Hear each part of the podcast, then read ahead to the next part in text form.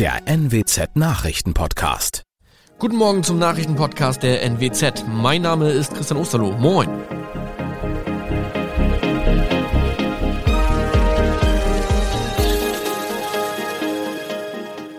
Und das sind unsere regionalen Nachrichten am Morgen. Kommunen fordern Ende unangemeldeter Corona-Demos. Starker Corona-Anstieg im Landkreis Wesermarsch. Und was wird aus der Kultursaison in Oldenburg? Die Landkreise Niedersachsen haben ein Ende der sogenannten Spaziergänge gegen die Corona-Maßnahmen gefordert. Sie bräuchten alle verfügbaren Kapazitäten der öffentlichen Verwaltung zum Schutz von Menschenleben.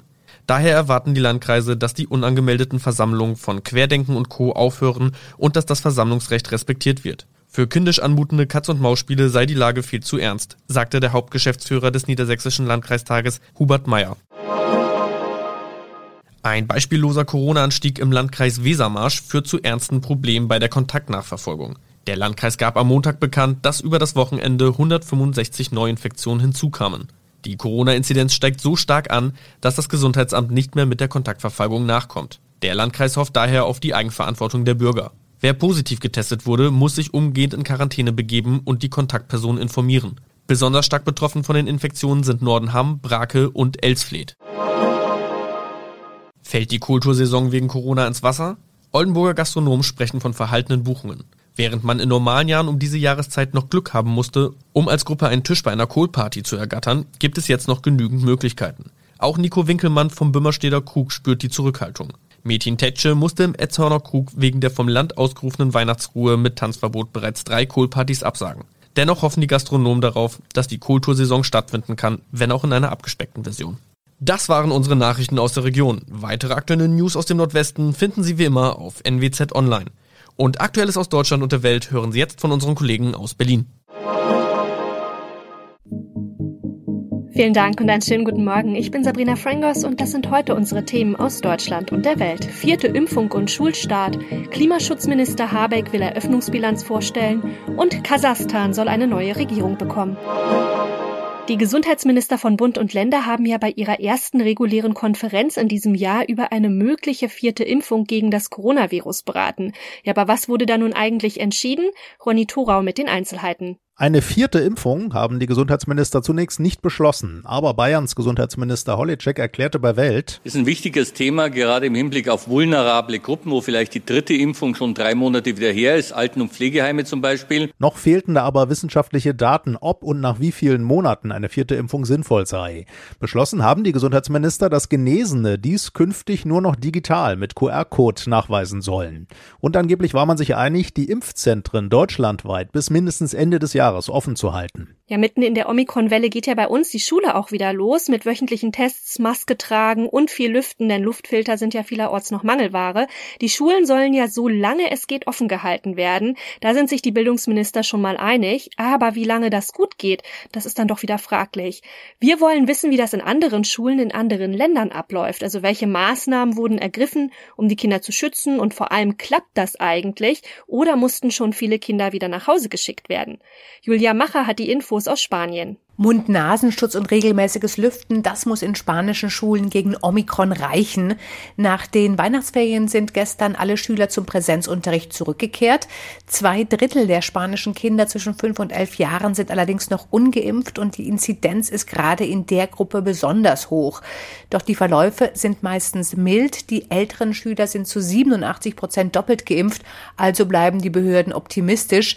In Quarantäne muss in Spanien eine Schulklasse künftig nur noch, wenn es fünf oder mehr Positivfälle in der Gruppe gibt. Philipp Detlefs ist in Großbritannien und weiß mehr. Ja, auch in England sind die Masken im Klassenzimmer zurück. Allerdings müssen nur ältere Schüler, das heißt ab der siebten Klasse, Maske tragen. So lautet die vorläufige Empfehlung.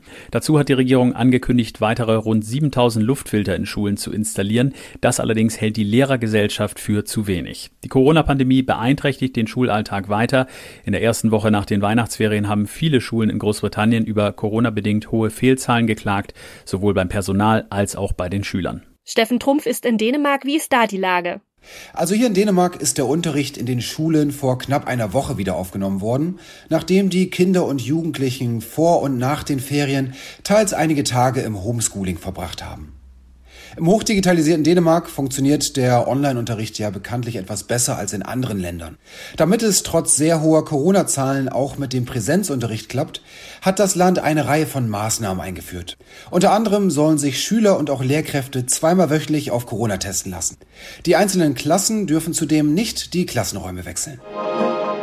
Der neue Bundeswirtschafts- und Klimaschutzminister Robert Habeck drückt ja ordentlich aufs Tempo beim Klimaschutz und hat schnelle und umfangreiche Maßnahmen angekündigt. Außerdem will er heute eine erste Klimaschutzbilanz vorstellen und die sieht nicht gut aus. Deutschland hinkt nämlich hinterher und zwar ziemlich drastisch, sagt sein Ministerium. Tine Klimach mit den Infos aus Berlin. Die Klimaziele werden voraussichtlich weder für dieses noch für das nächste Jahr erreicht, heißt es aus dem Bundesumweltministerium. Also müssen neue Strategien her. Die Ampelkoalition will den Anteil der erneuerbaren erneuerbaren Energien bis 2030 auf 80 Prozent erhöhen. Zuletzt lagen die Berechnungen bei der Hälfte. Der Strombedarf wächst aber immer weiter, nicht zuletzt durch die Industrie, durch den Ausbau von Wärmepumpen und weil immer mehr Elektroautos herumfahren. Deshalb soll auch die Windenergie ausgebaut werden und das soll unbürokratischer vonstatten gehen.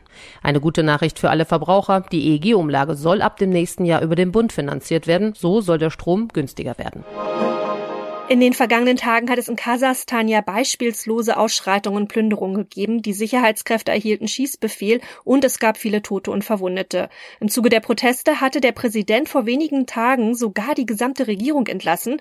Heute will der Staatschef dann im Parlament eine Rede halten und auch eine neue Regierung vorschlagen. Hanna Wagner ist in Moskau und weiß mehr. Ja, eine neue Regierung kann als weiterer Schritt gewertet werden, mit dem Präsident Tokayev sich von seinem Vorgänger nur Sultan Nazarbayev lösen will.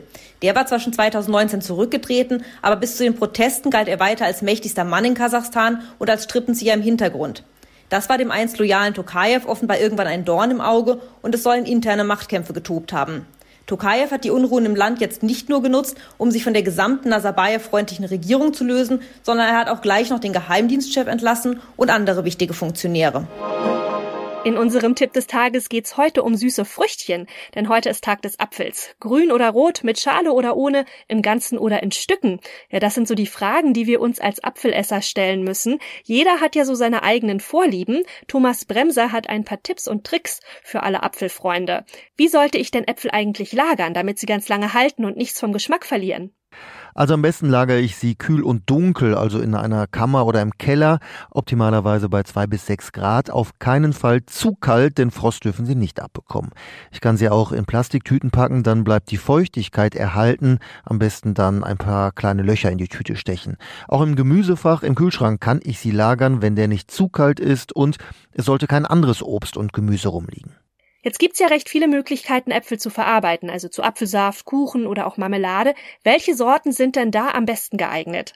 Also für Kuchen eignen sich auf jeden Fall die sogenannten Kochäpfel, weil die ihr Aroma erst so richtig entfalten, wenn sie erhitzt werden. Sie sollten beim Backen auch nicht auseinanderfallen. Viele nehmen Boskop, Jona Gold oder Elster, gilt auch für Marmelade. Und für Apfelsaft empfehlen viele ähm, Boskop, Josef Musch, Danziger Kantapfel oder Jakob Lebel. Jetzt im Winter findet man zwar im Supermarkt überall Äpfel, aber die Ernte ist ja eigentlich längst vorbei. Was muss ich denn wissen, wenn ich jetzt trotzdem nicht auf Äpfel verzichten möchte und auch keine gelagert habe im Keller? Ja, ich sollte schon wissen, dass ich da in einem Dilemma stecke aus ökologischer Sicht. Denn klar, Äpfel sind lecker und gesund, aber wenn ich sie jetzt kaufe, dann kommen sie halt von weiter weg, also haben einen längeren Transportweg hinter sich. Und wenn sie heimisch sind, dann wurden sie in Lagerhäusern gekühlt und das kostet jede Menge Energie. Also gut für die Umwelt ist es jetzt sicher nicht, aber das gilt ja auch für das meiste andere wie Weintrauben, Zucchini, Gurken oder Tomaten.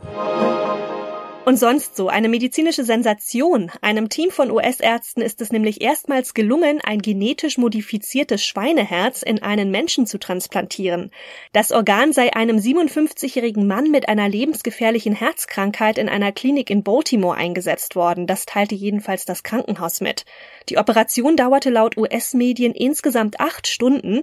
Das transplantierte Herz habe seitdem seine Arbeit aufgenommen und dem Patienten, dem gehe es gut. Und diese aufsehenerregende Transplantation, die könnte tausenden Menschen allein in den USA Hoffnung geben, die auf Spendenorgane angewiesen sind. Wissenschaftler versuchen ja bereits seit geraumer Zeit Organe in Schweinen zu züchten und sie dann für den Menschen nutzbar zu machen, neben Herzen auch Nieren oder Lungen. Ja, bei dem nun gemeldeten medizinischen Durchbruch bleiben zunächst noch ein paar Fragen offen, vor allem auch die nach der Langlebigkeit des Organs, aber es ist ein großer Schritt für die Medizin. Das war's auch schon von mir. Ich bin Sabrina Frangos und ich wünsche Ihnen noch einen schönen Tag. Bis morgen.